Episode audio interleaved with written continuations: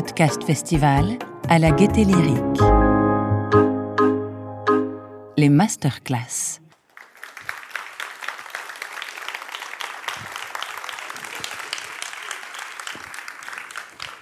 J'étais absolument convaincu que le dimanche midi, les, les gens mangeaient du poulet avec des pommes de terre au four. Et bon, quand même, il y a des gens. Vous êtes là, merci. Et merci de m'accueillir, moi, le méchant auteur de podcast dit de replay, au pays du podcast natif. Euh, c'est un préalable que je, veux faire parce que moi aussi, je revendique le titre de podcast natif. Pour euh, plusieurs raisons. La première, c'est que je pense podcast.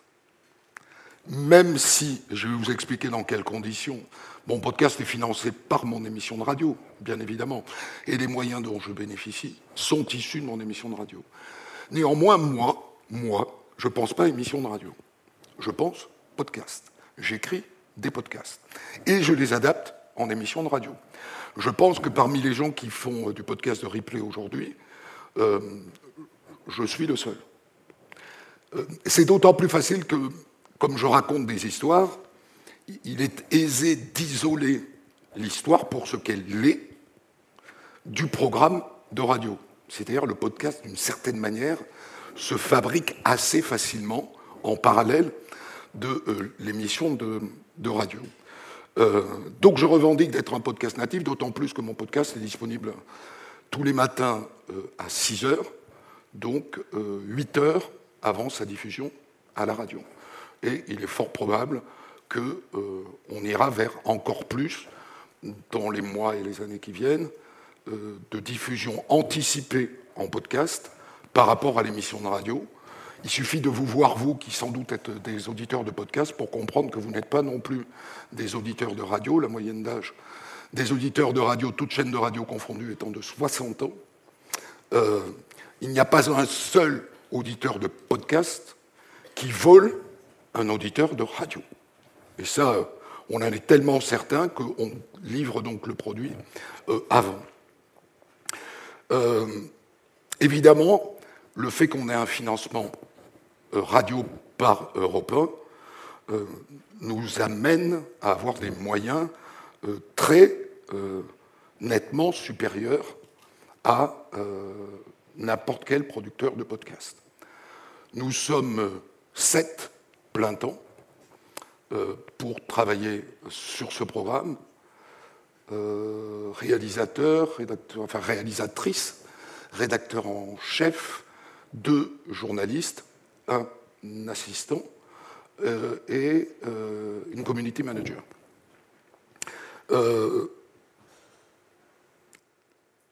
je je fais quatre podcasts par semaine, en moyenne, soit 20 podcasts par mois.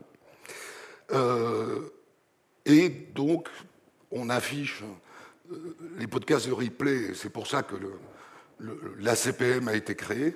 Les podcasts de replay écrasent tellement le marché que, évidemment, euh, il, est impossible de les comparer aux podcasts natifs. Mon podcast, au dernier, dans la dernière étude de médiamétrie, au mois d'octobre, On de la faisait près de 11 millions d'écoutes par mois. D'écoutes, puisque l'intérêt du médiamétrie est euh, de ne pas se contenter de classer les téléchargements. Le téléchargement est un très mauvais indicateur de l'audience. Il doit être pondéré d'au moins un tiers en moins, voire plus. Et donc, euh, on, s'est équipé d'un outil fiable médiamétrie qui nous donne une idée de notre audience. C'est très important euh, pour pouvoir euh, vendre des publicités. Nous avons une seule publicité, comme la plupart des podcasts, en tête de podcast. Sans doute, est-ce qu'il y en aura un peu plus, même si il faut que vous sachiez que ça ne rapporte rien, même pour nous. C'est-à-dire qu'il n'y a strictement aucune économie dans le travail du podcast, même avec 11 millions d'écoutes par mois.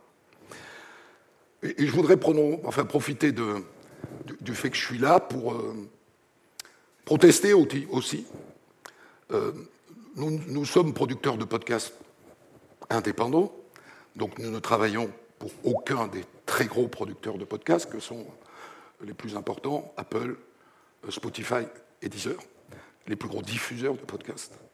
Et on leur fournit notre produit gratuitement et nous n'avons strictement aucun retour de données. Aucun retour de données. C'est le grand paradoxe du podcast, puisque avec la radio, on ne pouvait pas avoir de retour, puisque le, le flux n'allait que dans un sens. Il ne revenait pas vers nous. Or, nous, euh, on est capable de savoir combien se font de téléchargements. Mais moi, je serais très intéressé à savoir si dans telle histoire, les gens sont allés au bout, se sont arrêtés au milieu. Est-ce que ça leur a fait trop peur? Est-ce que ça les a écœurés? Est-ce que ça les a dégoûtés? Euh, À quel moment ils ont arrêté d'écouter, etc. On l'a pas, ça. Et c'est assez paradoxal parce que par le numérique, en théorie, on devrait avoir un retour euh, à la minute près, à la seconde près de l'écoute de nos podcasts ça ne pourra pas durer comme ça. On ne peut pas durablement fournir nos contenus gratuitement sans avoir un retour de données. Le numérique a cette vertu euh, d'être un aller-retour. À chaque fois que quelqu'un écoute un podcast, il vient le chercher sur notre flux dit RSS. Et euh, je, voilà, je pense que va se jouer quelque chose dans les mois et les années qui viennent qui fait qu'on ne pourra pas continuer à ne pas avoir de retour de données complètes sur la totalité des podcasts euh, que nous fournissons gratuitement euh, aux opérateurs de podcasts. Même si moi j'ai une chaîne privée sur Apple Podcast, dont l'idée est de pouvoir écouter les histoires avec 24 heures d'avance. Hein, et les gens payent 2,99 euros, je crois. On voit bien évidemment ce qu'est la stratégie des grands diffuseurs de, podcasts, que sont donc euh, Apple, 40% du marché, euh, Spotify et Deezer, qui est de favoriser euh, la production de leurs propres podcasts ou des achats qu'ils font auprès des sociétés de production de podcasts. et eux ont la totalité, évidemment, des données qui leur reviennent.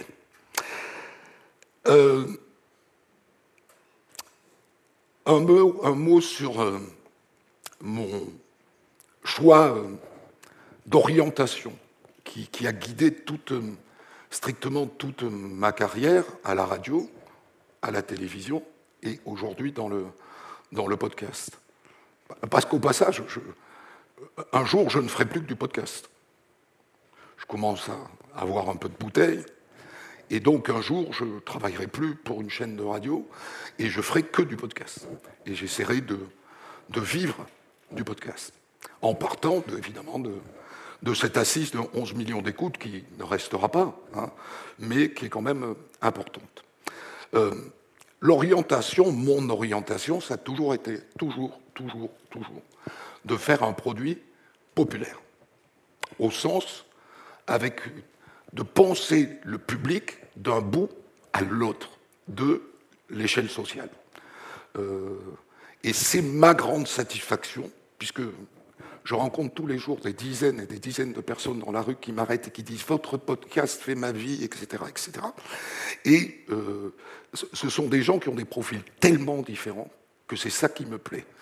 L'autre jour, un ministre, dont je ne dirai pas le nom, mais qui est un ministre important du, gouvernement, m'a dit qu'il écoutait mes podcasts dans ses déplacements avec un casque, notamment dans sa voiture. Je suis content de le toucher lui et de toucher aussi un public qui a toujours été très fidèle à tout ce que je fais, et ça m'a toujours étonné, et qu'à moitié parce que je connais un peu l'Afrique, mais à chaque fois que passe un camion poubelle, les Maliens, majoritairement, qui sont à l'arrière des camions poubelles, comme ça il y a une appétence absolue euh, des, Africains euh, qui vivent en France pour le récit criminel, qui existait du temps de fait entrer l'accusé, etc., mais qui tient au traitement du fait divers en Afrique, qui est très très présent dans les journaux, et euh, assez gore, sans grande limite. Moi, ça m'intéresse de faire ça, ce grand écart-là. Quand je faisais fait entrer l'accusé, à chaque fois que je croisais Bernadette Chirac, elle me disait Oh, je t'adore, votre émission. Je n'en crois, je, je n'en loupe pas un numéro. Je me disais, c'est extra. Parce que j'ai Bernadette Chirac et j'ai les gens de la propreté à Paris. Ça, c'est mon but.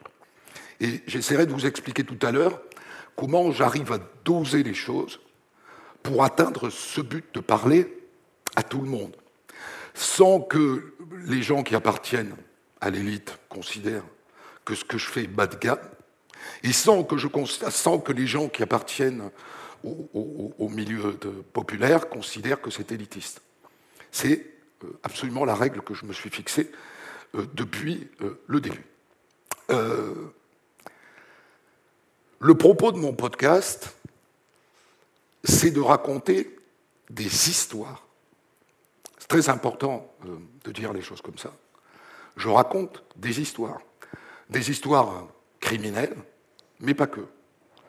Sur toutes les semaines, je fais un podcast non criminel et la seule rediffusion de la semaine est un podcast non criminel.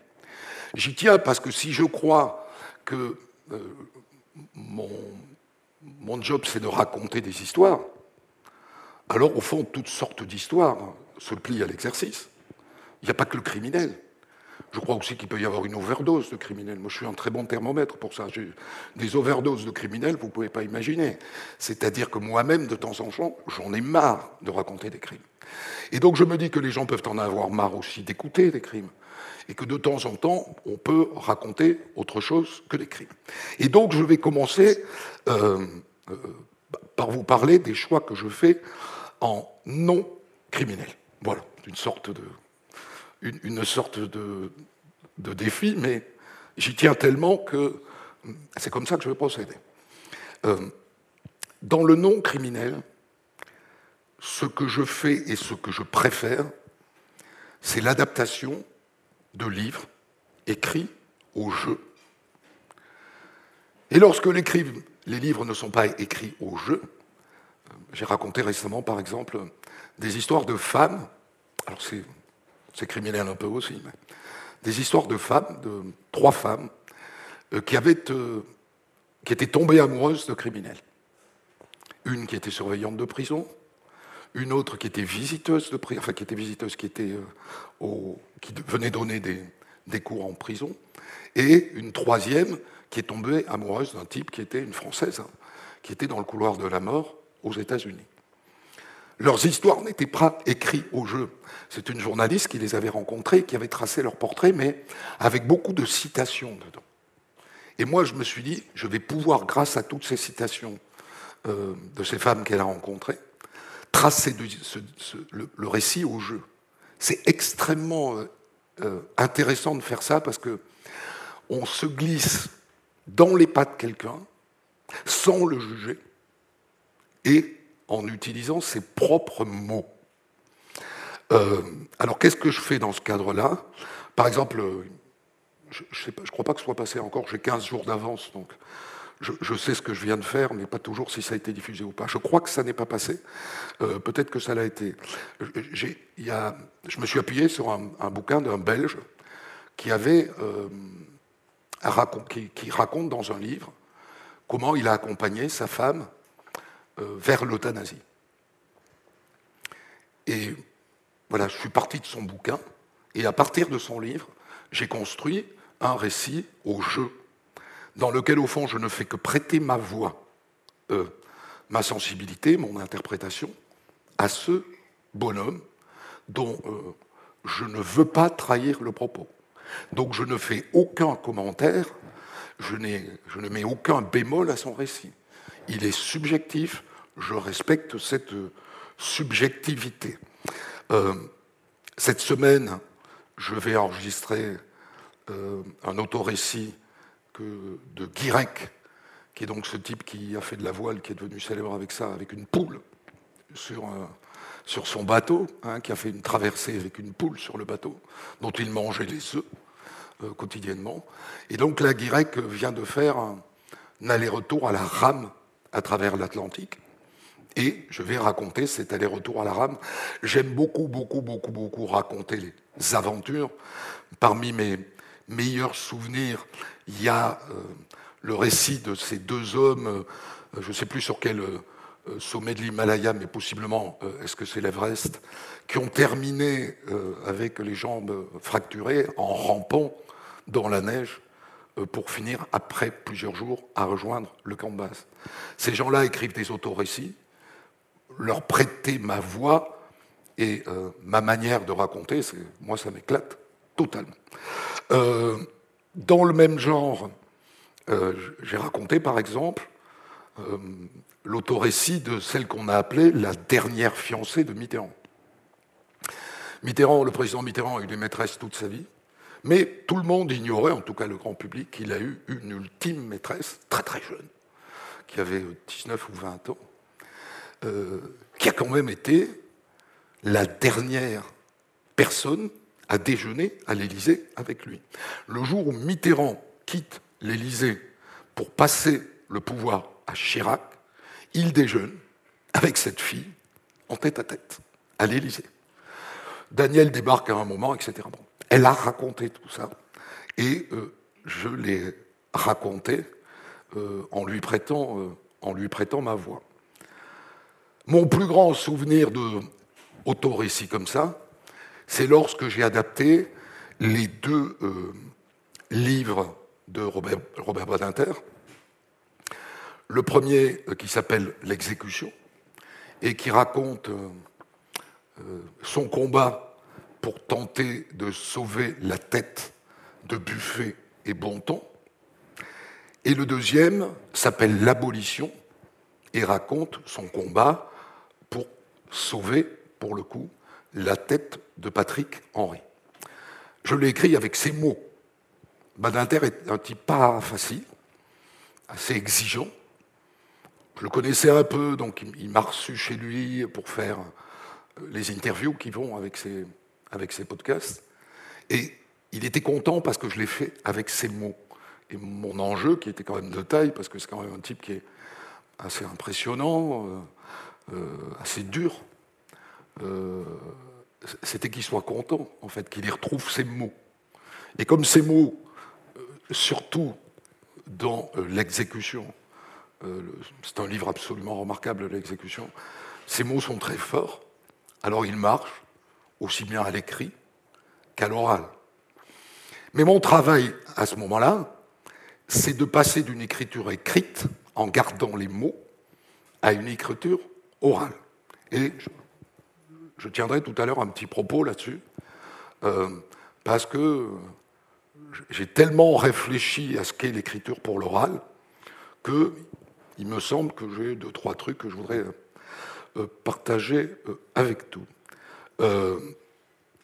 je suis, en matière d'histoire non criminelle, très, très, très exigeant trop, disent certains, mais je ne fais confiance qu'à mon feeling. Donc, je mets à la poubelle, dans un dossier sur mon ordinateur qui s'appelle Coitus Interruptus, euh, beaucoup de récits que me propose mon équipe. Parce que je ne le sens pas. Parce que je ne peux pas rentrer dans les pas de quelqu'un parce que je trouve qu'il n'y a pas assez de sentiments, qu'il n'y a pas assez euh, d'implication personnelle, que quelquefois le récit est trop froid. Donc une histoire non criminelle sur deux, je la mets dans le dossier coitus interruptus. Des fois j'écris euh, la moitié, un tiers, et puis je dis ça ne me va pas, ça ne fonctionne pas. Donc c'est vrai que je suis euh, très, très exigeant là-dessus. Comment est-ce que je travaille je, vous l'expliquerai tout à l'heure. Le non criminel, le criminel. Alors, je considère les affaires criminelles comme des histoires, euh, comme les autres. Et euh, mon idée est de raconter des histoires aux gens. Mon idée n'est pas de faire peur aux gens. Mon idée n'est pas de cultiver les mauvais sentiments des gens. Mon idée est de leur raconter une histoire. Pour moi, c'est très important. Je n'ai aucune appétence, par exemple, pour les histoires de psychopathes américains, ou russes, ou français moins. On pourra parler de ça si vous le voulez, mais ce n'est pas, le propos aujourd'hui. En, vérité, il y a moins de tueurs en série en France, parce que quoi qu'on en dise, on a un meilleur système psychiatrique. Et aux États-Unis, euh, il y a beaucoup, beaucoup, beaucoup de tueurs en série parce que leur système de prise en charge psychiatrique est absolument misérable et qu'en général, euh, euh, ils, internent et ils relâchent assez vite la personne dans la rue en l'amenant en voiture, par exemple à Manhattan, au centre de New York, en ouvrant la voiture, en lui disant maintenant tu descends et tu vis ta vie. tout ça permet à un certain nombre de psychopathes d'être en liberté et même à un certain nombre de psychotiques euh, schizophrène euh, d'être en, en, liberté, ce qui produit des euh, tueurs en série, plus que nous n'en avons en règle générale en Europe, même si on en a quelques-uns. J'ai pas d'appétence du tout pour ça. C'est un public de niche, hein, il existe, les fans de, de, tueurs en série. Stéphane Bourgois, qui en vérité n'en avait pas rencontré, mais on a fait son miel pendant des années, moi j'ai toujours tenu ça à distance. C'est un public, il y a un public, c'est-à-dire qu'on peut imaginer, je ne sais pas, qu'il y, ait, 100 000 personnes en France qui se passionnent pour les tueurs en série. Mais même pour avoir ces 100 000, je ne le ferai pas. J'en fais quelques-uns, mais quand c'est trop gore, c'est trop gore. Voilà. Et euh, beaucoup de gens me disent, je vous écoute le soir en m'endormant. Je ne peux pas raconter honnêtement une histoire de tueur en série qui coupe les gens en morceaux, qui va sodomiser des cadavres à des gens qui sont en train de s'endormir. Donc, euh, euh, sur le plan éditorial, je m'interdis de faire en gros du tueur en série un marché profitable. Même si peut-être il serait profitable, ma foi, c'est bien de se fixer des limites. J'ai une deuxième limite qui peut faire débat, mais à laquelle je ne dérogerai pas, c'est trop tard, euh, c'est euh, un attachement viscéral, euh, intellectuel, moral, professionnel à la vérité judiciaire. Personne ne m'a jamais entendu raconter une histoire en disant un tel a été condamné, mais moi, avec mes, petits moyens de, tout seul et mon, mes deux journalistes euh, spécialisés dans la préparation des histoires criminelles, grâce à nous, nous, trois, nous sommes en mesure de vous dire que parmi, par exemple, comme l'a fait Bernard de la Villardière dans un documentaire, parmi les euh, accusés d'outreau acquittés, il y a des coupables. Moi, je suis en mesure de vous le dire. Ça, je ne ferai jamais. Je ne ferai jamais parce que euh, euh, je, n'ai aucun moyen de mener une investigation solide pour contrer une enquête de justice, que je fais très très très très très moyennement confiance à tous ceux qui prétendent avoir ces, ces moyens-là, et que, par ailleurs, en tant que citoyen, même si j'ai complètement conscience que la justice est imparfaite, il me semble que, malgré tout, nous devons tous ensemble nous mettre d'accord sur le fait qu'il n'y a pas meilleur système pour rendre un avis sur les crimes et que euh, on ne peut pas passer son temps à critiquer les décisions judiciaires. Euh, et que moi, en tout cas, euh, lorsqu'il y a des combats judiciaires après condamnation pour obtenir révision et acquittement, j'en fais état. Mais je ne les enfourche pas. Voilà. Je ne pars pas dans la défense d'Omar Haddad, comme certains de mes confrères, par exemple, l'ont fait en affirmant qu'Omar Haddad était innocent pour telle, telle et telle raison. Si on m'offrait un jour, ce qui n'arrivera jamais, un récit différent du crime contre Madame Marshall, qui n'impliquerait pas Omar Haddad et qui démontrerait la culpabilité de quelqu'un d'autre par une enquête judiciaire menée à son terme, ayant donné lieu à un procès et à une condamnation, alors la vérité judiciaire sera que cette personne est coupable, et je raconterai cette version. Mais je suis très attaché à la vérité judiciaire. Je crois que c'est une chose qui doit, malgré le caractère imparfait de l'institution judiciaire, malgré les moyens que l'on dit faibles, mais qui ne sont pas faibles en matière criminelle, vous hallucineriez, je n'ai pas de chiffres à vous fournir, mais c'est mon dernier dada, je veux euh, euh, mesurer ce que coûte une grande enquête criminelle. C'est plusieurs millions d'euros. Donc, en matière euh, criminel, il y a des moyens, euh, il y a des erreurs, il y a des mauvais juges d'instruction, il y a de mauvais jurés, il y a de mauvais présidents d'assises, il y a de très mauvais avocats, euh, mais nous sommes tous, dans tous nos métiers, bons, mauvais, parfois bons, parfois mauvais. On connaît tous des, triples buses qui font pas bien leur métier, et, malgré tout, ça, n'empêche pas qu'à mon sens, nous devons nous mettre d'accord euh, pour considérer que la justice rend un avis et qu'en tant que citoyen, nous devons le défendre. Et moi, j'ai fait ce choix de ne pas... Euh, ça n'empêche pas que quand j'ai raconté l'affaire euh, Haddad, j'ai reçu son avocate actuelle, Sylvie Novakovic, pour qu'elle me dise sur quelle base elle entendait obtenir une révision de l'affaire Omar Haddad. Je lui ai donné la parole. Mais mon récit à moi, il raconte comment, ah, comment et pourquoi Omar Haddad a été condamné. Et il n'a pas été condamné pour rien. Il a été condamné parce que beaucoup d'éléments euh, convergeaient euh, à asseoir l'intime conviction des jurés qu'il était euh, coupable.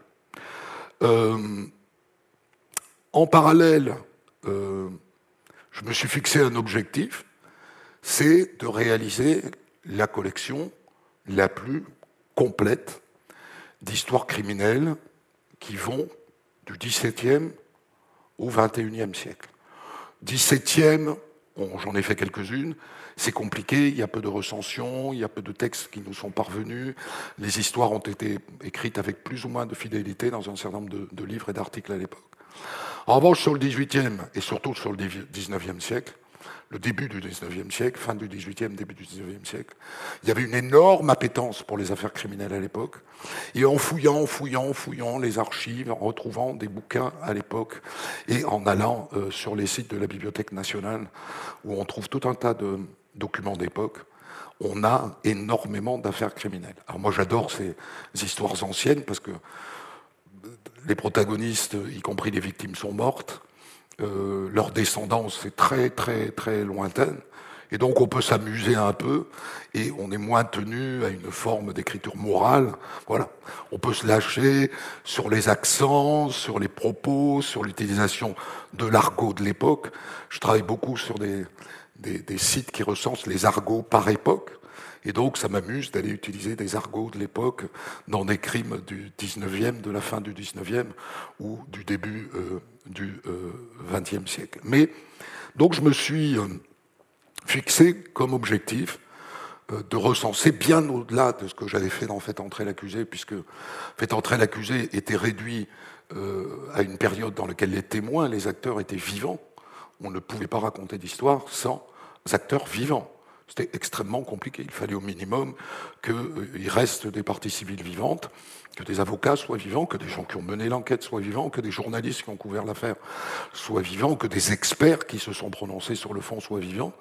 Euh, moi, puisque je ne fais pas, euh, puisque je raconte toute l'histoire tout seul avec ma bouche, je n'ai nul besoin que les gens soient vivants. Et donc je me suis fixé comme objectif de faire une collection la plus complète possible des crimes commis entre, disons, euh, la fin du XVIIe siècle et euh, le début euh, du XXIe siècle. Aujourd'hui, j'ai 700 histoires criminelles en stock, différentes. Donc j'arriverai jamais à tout faire. Il y a à peu près 40 affaires criminelles intéressantes à raconter par an. Quand je dis intéressante, c'est que pour raconter une histoire, il faut qu'il y ait un minimum de rebondissement, un minimum d'enquête, un minimum de doute, un minimum d'expertise contradictoire pour arriver jusqu'à la vérité judiciaire de ces affaires. Évidemment, quelqu'un qui a tué, qui est arrêté et qui avoue, tout ça en 48 heures, je ne peux pas raconter. C'est trop court. On n'a pas assez d'éléments pour construire une, narration euh, et une histoire. Euh, il m'arrive aussi, en matière criminelle, de faire des adaptations directes de documentaires. Et celle qui m'a le plus frappé ces derniers mois, c'est, euh, je l'ai réalisée en fin de saison dernière, dans ma sixième saison, c'est l'adaptation d'un documentaire en deux épisodes de Canal sur l'affaire Ranucci, qui est venu enfin, enfin, tordre le cou au livre de Gilles Perrault, Le pull au vin rouge. Il nous a fallu 40 ans, eux et même moi, pour oser dire que ce livre est une mystification, que tout ce qu'il dit est faux, qu'il euh, a fait un travail euh, d'une malhonnêteté intellectuelle totale, et que euh, le livre en lui-même a eu un effet tellement négatif sur la famille de la petite Marie-Dolores Rambla que Ranucci a tuée, que le fils, le frère de Marie-Dolores, le fils Rambla, en a été tellement traumatisé qu'il est devenu lui-même tueur et qu'il a tué deux personnes. Et quand on remonte l'histoire à rebours, c'est bien l'espèce de doute, euh, comment dire, manipulé par Gilles Perrault, euh, à travers ce livre que tout le monde a pris pour une Bible pendant des décennies, euh, qui a nourri le ressentiment de cette famille et qui a fabriqué le tordu, qui, était Jean-Baptiste Rambla, qui donc est devenu lui-même un tueur euh, des décennies euh, plus tard. Je vous invite à écouter euh, ces histoires, elles doivent être disponibles. Voilà, c'est une claque qu'on peut enfin mettre au bouquin de Gilles Perrault. C'était compliqué de le faire avant, parce que, si vous voulez, c'était la Bible, quoi. Hein, le pull vert rouge, c'était la Bible. Et donc, Gilles Perrault tenait toute une partie de l'opinion. Et ça, c'est mon autre combat. Je pense qu'on ne peut pas avoir d'opinion sur une affaire criminelle sauf à la connaître par cœur, à connaître le dossier, comme le connaît un avocat, comme le connaît un président de cour d'assises, comme le connaît un avocat général, c'est-à-dire en avoir lu toutes les cotes du début à la fin, et si possible avoir assisté euh, au procès devant la cour d'assises, puisque euh, l'instruction se rejoue devant la cour d'assises. On ne lit pas le dossier d'instruction à la cour d'assises. On réinterroge tout le monde. Et c'est ce qui ressort des débats de la cour d'assises qui va amener les jurés à se prononcer. Et euh, euh, Gilles Perrault a dit tout un tas d'âneries dans son bouquin, euh, qui sautait aux yeux quand moi j'ai fait le fait entrer l'accusé à l'époque, c'est-à-dire au début des années 2000, mais on l'a quand même reçu. Aujourd'hui, bon, c'est un monsieur qui est très âgé, je ne le recevrai plus. Tout ce qu'il a raconté était faux. Euh, on le savait à l'époque, on le voyait à l'époque, nous qui disposons du dossier pénal euh, complet de l'affaire Anouchi, on n'a pas osé le dire. Donc j'étais content, par exemple, d'adapter euh, ce formidable documentaire de Canal+. J'adapte aussi des histoires de médecins légistes. Ça, c'est super. Parce que les gars nous racontent le légiste, il y a un gros légiste qui est un médecin légiste à, Poitiers qui fait des bouquins très régulièrement. Et ce qui est génial, c'est qu'il ne nous donne pas les noms des affaires. Donc, euh, au fond, ça ne porte préjudice à personne, euh, ça n'enfreint en rien le secret euh, éventuellement de l'instruction. Et il raconte son travail, quoi. Comment est-ce qu'à partir d'un cadavre, d'une scène de crime, d'une scène de carambolage, euh, sur une autoroute, etc., il arrive à établir euh, les responsabilités des uns et des autres, la nature criminelle ou pas de la mort, euh, les origines criminelles, etc., etc. Donc ça, moi, ça, ça me plaît. Là aussi, je suis en adaptation du bouquin et pas du tout en, Je ne m'accapare pas le bouquin pour en faire autre chose que ce que l'auteur a voulu en faire. Cette subjectivité m'intéresse beaucoup. Et puis dans les choses qui m'ont beaucoup marqué dans les adaptations de, livres criminels, Alain Jakubowicz, qui est pour moi aujourd'hui l'un des meilleurs avocats pénaliste français, même s'il fait aussi du droit des affaires, même s'il fait aussi euh, du droit de l'entreprise, etc. Euh, Alain Jakubowicz, c'est pour moi un des plus grands avocats français, et il a fait un bouquin avant le procès le Landais pour raconter dans quelles circonstances il était devenu l'avocat de Nordal le Landais.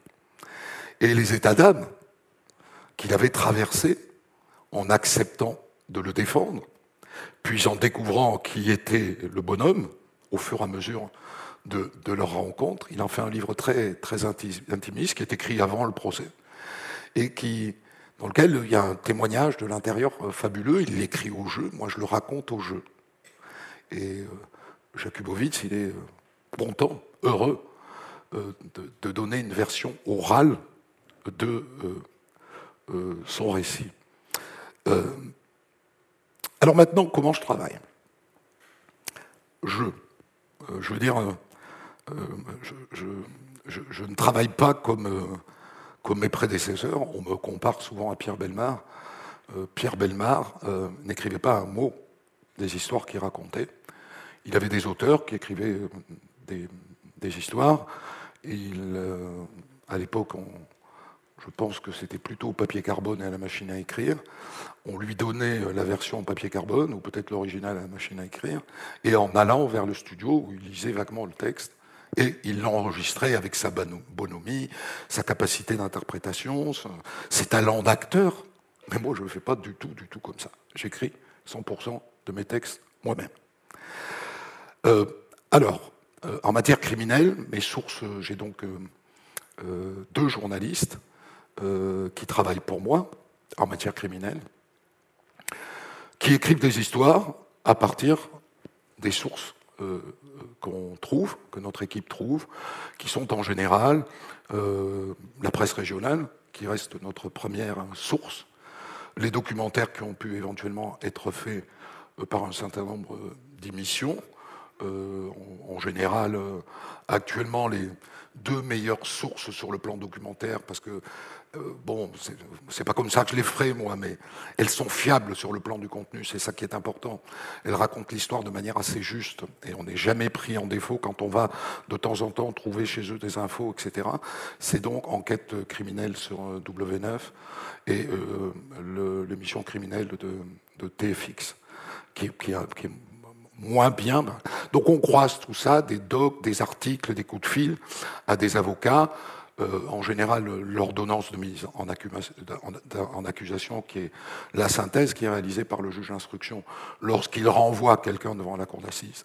Et à partir de tout cela, euh, les gens qui travaillent avec moi écrivent un texte froid, avec les données. Tel jour, telle heure, il dit ça, il fait ça, le flic en conclut ça, etc. Et moi, après, à partir de ce texte froid, j'écris mon histoire sur une page à côté. Et euh, je l'écris avec mon vocabulaire, mon ressenti, ma technique d'écriture, euh, mes centres d'intérêt, ma subjectivité, euh, mon goût pour certains éléments des affaires criminelles, et notamment tous les aspects psychiatriques et psychologiques, etc. Donc j'utilise une matière froide qui me fournit les données, et des données, moi, je fais une histoire. Pour le nom criminel, euh, donc je pars beaucoup de livres, éventuellement de documentaires, comme je viens de, vous l'expliquer, en accord pour le coup avec euh, l'auteur du documentaire et euh, le diffuseur. Il s'agit parfois de documentaires très anciens. Il y a des docs qui sont très bien faits pour en tirer des histoires, d'autres pas du tout. D'autres où moi, des fois, je vois un chemin pour raconter une histoire et les gens qui bossent avec moi ne le voient pas. Hein. Des, fois, c'est très subjectif. Par exemple, là, je m'apprête à, partir d'une série euh, d'un type qui s'appelle Stéphane Ribojat, qui raconte euh, des opérations des forces spéciales. je vais raconter deux, trois histoires d'opérations de force spéciales à partir de ces docs qui, pourtant, au premier coup d'œil, sont un peu complexes pour raconter des histoires. Mais moi, je pense, pour avoir vu un ou deux docs, que je vais arriver à faire mon miel là-dedans. Mais ce que je fais le plus, c'est donc adapter des livres.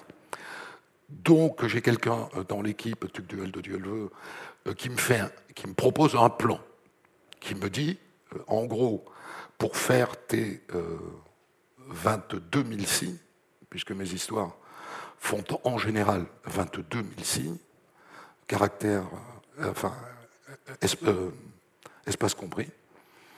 Euh, tu prends de page 23 à 44, puis après, parce que les bouquins ne sont pas écrits toujours de manière chronologique, tu reviens à page 12 jusqu'à 14, tu vois à 68 jusqu'à machin, etc.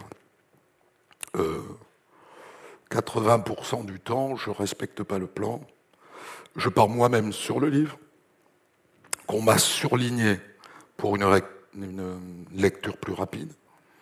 En fait, on imprime le livre en PDF parce que quand vous prenez un bouquin, il se referme tout seul. Donc, euh, au début, je coinçais la graffeuse à gauche et machin pour pas que les pages se replient. Et maintenant, on a un PDF comme ça, on tourne une page, elle tient en place, etc. Et j'écris moi-même.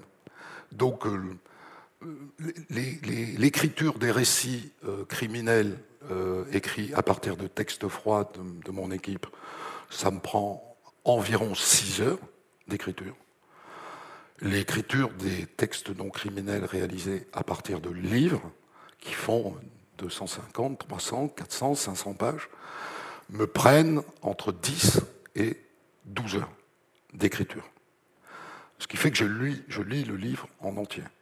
Euh, je lis toutes les semaines un livre en entier, euh, page par page, mot par mot, lettre par lettre, pour écrire mon récit à côté, en gardant les mots et en modifiant juste euh, les enchaînements de mots pour construire des phrases.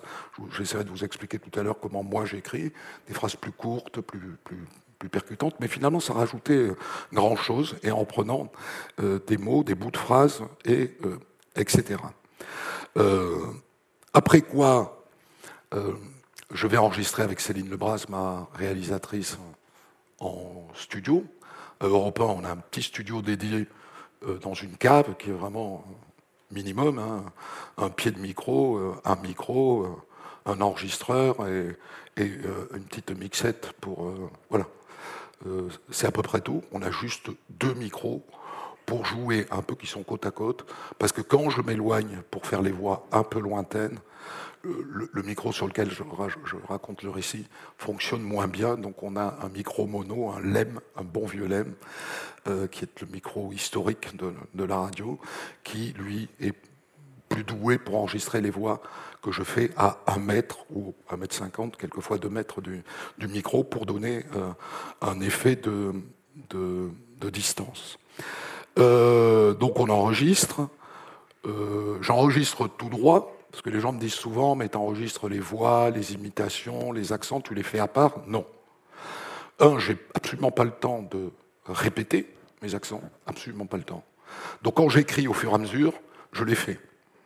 Euh, ça, je vous explique, j'écris à voix haute, c'est essentiel. Et donc, je suis là, je dis, ah ben, oh ben, il est bien content celui-là. Et ça s'imprime dans ma tête comme ça, de manière subliminale, quand j'enregistre, il est bien content celui-là, il revient. Quand je choisis un accent, euh, en fonction du fait que c'est dans telle ou telle euh, région, euh, je l'essaye en l'écrivant, mais je ne m'arrête jamais pour le répéter plusieurs fois. évidemment, je n'ai pas le temps. 6 heures pour écrire un récit criminel, 12 heures pour un non criminel, vous imaginez bien que je n'ai pas le temps de travailler les accents. Je ne travaille pas comme Nicolas Cantelou ou comme Laurent Gérard, qui passe des heures à trouver comment reproduire une voix, un accent, etc. Moi, je vais tout droit. C'est-à-dire, j'ai ma partie récit et j'enchaîne avec les personnages. Je les fais dans la foulée directement. Je me plante, je recommence, ça ne me plaît pas, on reprend au début, mais en gros, ce récit qui va terminer à 32 euh, minutes, une fois monté réalisé, je mets 45 euh, minutes à l'enregistrer. Euh, je n'ai pas non plus beaucoup plus de temps, parce qu'ensuite, donc ce récit brut, enregistrées sur une petite carte, la réalisatrice, Céline Lebras, va le réaliser, le mixer, en environ trois heures et demie. J'insiste là-dessus parce que j'ai très très longtemps travaillé à Radio France, où euh, n'importe quel réalisateur demanderait au moins deux jours. Voilà, pour faire ça. Euh, je, ne lui en veux pas, ça serait sans doute euh, formidablement, formidablement plus chiadé, mais enfin, moi je suis assez exigeant. Je pense que nos réalisations sont super bonnes, mais on ne peut pas se permettre de mettre un jour ou deux pour les réaliser. Et donc, ma réalisatrice fait les musiques, enfin, les mixages de musique, d'effets spéciaux, de bruitage, en 3h30 pour un récit de 32 minutes, y compris la fabrication du podcast et y compris la fabrication des modules tirés du podcast qui vont faire l'émission de radio. Euh, dans mon texte, je mets beaucoup, beaucoup euh, d'intention de réalisation. Je marque les ruptures musicales, je marque les bruitages, je marque euh, les voix lorsqu'elles sont, euh, par exemple, au téléphone. Je, marque que la voix, elle est au téléphone et qu'il va falloir le passer dans un grain vocal qui est celui d'une voix au téléphone. Euh, voilà, je, marque euh, euh, tir 7 mm, carabine 9 mm, pimpon police 1950, parce que c'est super important d'être fidèle à ces bruits. les, sirènes de police ne sont pas les mêmes aujourd'hui que dans les années 90, les années 60, les années d'après-guerre, etc. Donc je marque ça. Euh, je marque l'âge des armes, je marque euh, euh, les ambiances extérieures, je marque printemps, campagne 1900. Parce que dans, au printemps, à la campagne de la 1900, il n'y avait pas de moteur au loin. Aujourd'hui, il peut y avoir un moteur au loin, il peut y avoir une voiture qui passe. Voilà. Donc je marque toutes ces intentions de réalisation, et Céline est absolument libre de les retenir je fais ça pour l'aider, ou ne pas les retenir. Elle les retient dans le temps qui lui est imparti. Euh, bon, euh, elle s'appuie aussi sur les intentions de réalisation que j'ai données. En revanche, elle choisit les musiques qu'elle veut, elle fait les durées de pause musicale qu'elle veut, etc. Elle, elle a aussi des impératifs de durée, notamment pour la radio, où euh, on a un conducteur qui est à la seconde près, en fonction des pages de publicité. Donc, elle, il faut qu'elle arrive à faire rentrer les capsules radio dans le conducteur euh, d'Europe 1 cet après-midi-là, entre 14h et 15h. Euh, et ensuite, euh, on réalise, en général le, soir même, à 18h, ce que j'appelle moi le débrief, c'est-à-dire l'interview d'un des acteurs de cette histoire, ou d'un connaisseur de cette histoire, mais c'est possible un acteur mais au XIXe siècle, on a très très peu d'acteurs encore vivants. Et donc, euh, il écoute l'histoire, soit en présentiel dans le studio, soit euh, au téléphone, parce que, notamment les affaires criminelles, beaucoup d'acteurs sont en province. On fait appel à des avocats, des, avocats généraux, des juges d'instruction parfois, euh, avocats partie civile, avocats défense. Et donc, ils écoutent l'histoire euh, et euh, ensuite on, réalise l'interview. Et c'est à ce moment-là que moi, j'écoute l'histoire finie, mixée, montée, pour la première et pour la dernière fois. Il peut nous arriver, parce que j'ai dit une bêtise, ça arrive de temps en temps, mais c'est très rare quand même. Mais euh, je me suis trompé, emporté par l'élan, au lieu de dire 1882, j'ai dit 1982. Donc dans la foulée de cet enregistrement, je vais où je me suis trompé d'un prénom, où j'ai mal prononcé un nom, etc. Je refais quelques, petites, euh, quelques petits morceaux que Céline va ensuite aller insérer pour les corriger dans le récit. Mais euh, à 19h, le soir même, l'histoire, elle est finie. On n'y reviendra pas. Et moi, j'ai déjà commencé l'après-midi même à écrire euh, l'histoire du lendemain. L'intérêt du podcast en matière d'interview, d'accompagnement, de débrief de chaque histoire, c'est qu'il n'y a pas de limite de temps. donc moi, je fais un deuxième podcast pour le débrief depuis cette année, parce que, comme peut-être vous le savez, j'ai lu dans le petit magazine que CB News a édité à l'occasion de, ce festival que la durée d'écoute des podcasts en moyenne se situe autour de 15 minutes. Et moi, j'ai déjà une histoire qui fait 32 minutes. Si je rajoute un débrief de 12 minutes derrière, je limite considérablement euh, les gens qui sont en capacité, compte tenu du temps qu'ils ont de disponible, d'écouter mes podcasts. Donc, euh, j'ai séparé le débrief, de, en revanche, du récit. Mais en revanche, je fais deux podcasts. Mais en revanche, l'interview, c'est ad libitum si euh, le type est bavard ou la, fille est bavarde, s'il y a un, vrai fil d'interview intéressant à tenir très longtemps, l'interview peut faire en podcast 25, 30 minutes, etc. Euh, ça, c'est super, c'est super important. Le podcast offre une liberté en matière d'interview, de durée, qui n'est pas égale à celui de la radio où les conducteurs sont contraignants. Deux mots sur la technique, puisqu'on m'a euh, montré un, panneau sur lequel il y a écrit 10 minutes, ça veut dire qu'il me reste 10 minutes. Euh, je crois que l'histoire du podcast est en train de s'écrire. Euh, et que dans, les années qui viennent, un tri se fera, et que de tous les podcasts qui sortent aujourd'hui, ne survivront que quelques podcasts sur la durée. Pourquoi?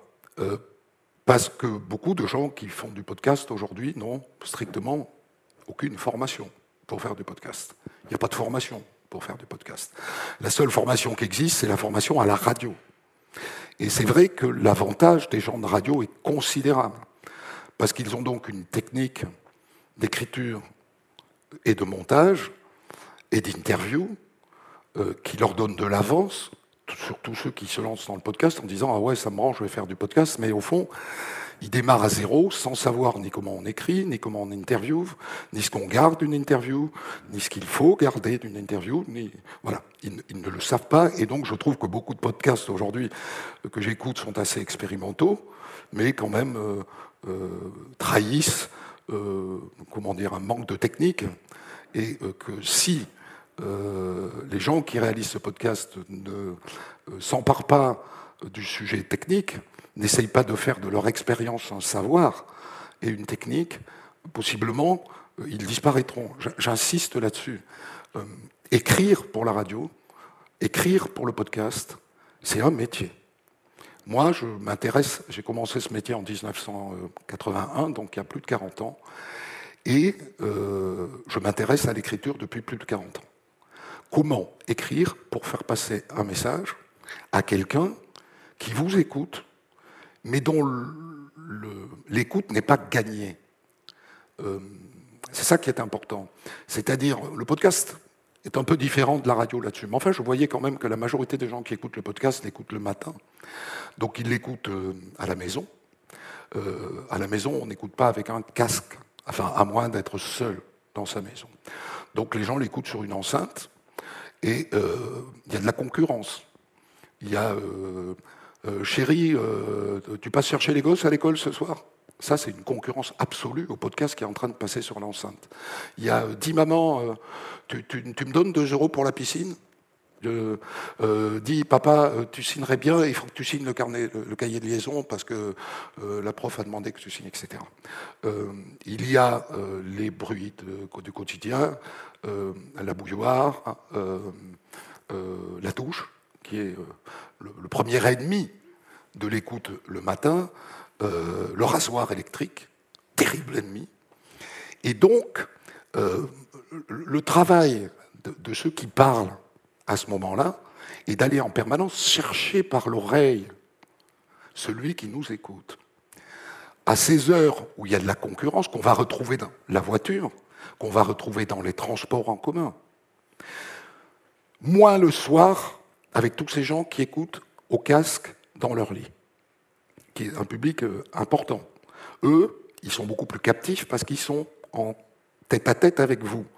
Vous pouvez, vous avez moins de mal à aller chercher par l'oreille. Donc aller chercher quelqu'un par l'oreille, ça demande une technique, un savoir-faire.